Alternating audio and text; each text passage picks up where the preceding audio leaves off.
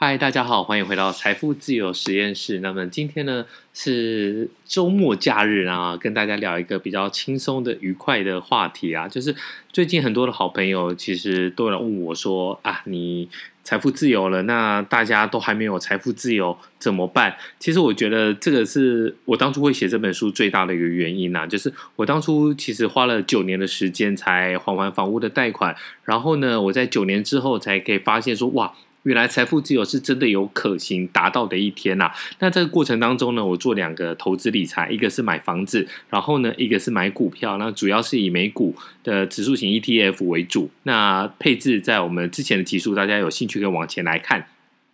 美股占了七成，台股占了三成，然后呢，很顺利、很很幸运的，就是美股走了十年大多头啊，加上台北的股市呢，呃，台北的股市也不错，然后我挑的个股也还 OK，然后最重要的就是房地产有很明显的增幅，所以呢，顺利的走到了财富自由的彼岸。但是呢，我要告诉大家说，这件事情其实你做也一定可行，所以呢，你不要有压力。那现在我觉得有一个很大的一个问题，就是很多人会很焦虑的问我说：“哎，我现现在几岁了？然后呢，比如说我三十五岁了，我年收入只有八十万，不到百万，我怎么办？我怎么达到财富自由？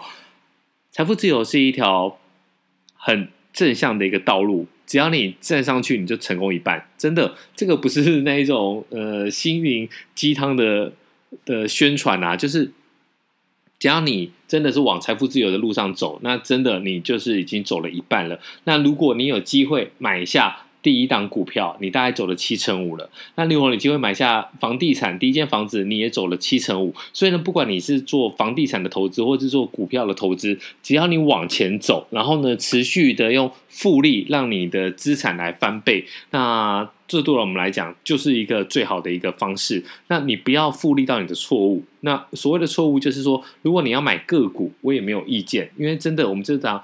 呃，ETF 或是个股，我们讲的非常的多。最主要的原因就是说，就算我告诉你说指数型的投资是最好的选择，你会听吗？你肯定不会听啊！你就是心痒难耐啊！你就希望说晚上吃饭的时候跟自己的兄弟姐妹来炫耀一下。所以呢，这些东西对你来讲，只要你开心，真的开心最重要。只要你开心，然后你有呃做一个有成就感，然后甚至你有办法说好，我可以稳定的从这个方法里面来做一个获利，只要。这个可以完成，只要有获利的方法都是好方法，所以呢，大家也不用急着来私讯问我说啊，我已经三十五了，我已经四十岁了，我遇到最小的是才二十五岁的呃 Podcast 的朋友就私讯我问我说二十五岁，然后呢，我这公司的一个月只收入三万六，呃，三万六真的是要达到财富自由。真的，你的本金会比较小，但是你把它积累之后呢，再投入，然后呢，股息、股利再投入，其实也都不会有问题，只是真的会比较慢一点。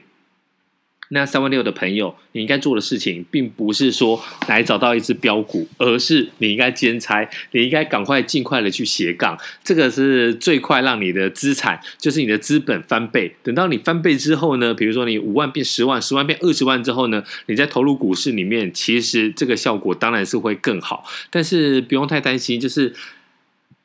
我们在财富投资的路上呢，我们是跟自己比，没有跟任何人比。所以呢，你只要今天的我比昨天的我进步一点点，那你赚不了更多的钱，你就少用一点点钱。那你在这个情况之下呢，你就可以变成一个正向的现金流。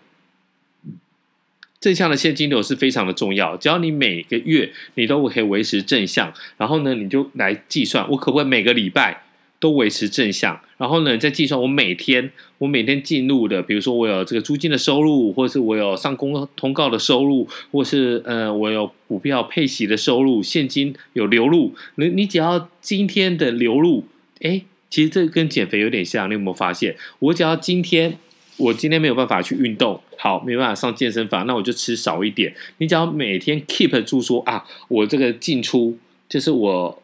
吃的少一点，那如果我今天有去健身房，我就可以吃的多一点。你就比较稳定的，你每天的脂肪量都是减少的，那你慢慢的就会变瘦啊。这是不是就是一个很有用的一个方式？然后呢，减肥的方式你也可以把它放在你的财务投资上面。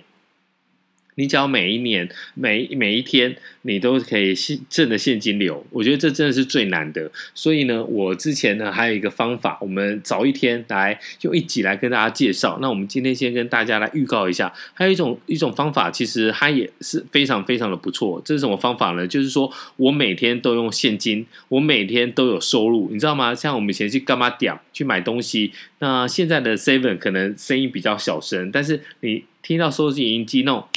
他的声音，你就知道说要赚钱了。所以呢，你尽量就是维持说，你每天你都有现金来收入。就像我之前摆路边摊，然后或者我去上通告，只要你每天都有现金流来进入的话，其实你滚动起来，那个现金持续的流入是非常惊人的。然后呢，你再把它放到投资理财的部位，让你的资产增加，其实真的，呃，一两年你就会看到成效了。那我当初办第一次第一个房屋自己住的房屋的贷款的时候是。办二十年，其实我那时候是很差。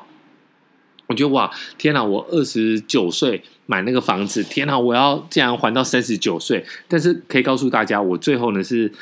我那时候是以为要还到四十九岁，二十九加二十年期嘛，就是还了到四十九岁才要把这个贷款给还完。但是其实我到三十九岁我就还完了。所以呢，只要有一个正确的投资理财概念，这个对你来讲其实问题不大。那最怕的就是你没有开始。但如果你现在在听这个 podcast 的话，我觉得。呃，太困难的题目你就快转掉，把它听掉。有有有这个概念就好，你也不要说完全去排排斥它，你就慢慢听。然后呢，有一天你发现说，哎，你在学习投资的过程当中，或是你的股票，你自己有买了股票，你在算它的 PE ratio，在算它的本益比，或是在算它的现金流折价的时候，你发现，哎呦，之前这个财富自由实验室有说到。哎呦喂啊，好像就是这个意思。那这一时候你要感应到，你就正确的把它给使用之后呢，没有问题。那这个东西就是你的，你就已经把这个东西给学习下来了。那这一题讲的比较轻松，我觉得有时候也真的需要这样子，就是有时候也需要大家一个比较正向的一个想法。那也希望说，在财富自由的路上呢，你不会孤单，You never walk alone。那随时。在财富自由实验室这边都有一些好朋友在等着你。那有任何的问题，欢迎你五星的留言。那这一集我们特别开放，就算不五星，只要有任何的问题留言，我们都会回答。好，那我们这一集节目先说到这里，我们下一集再见，拜拜。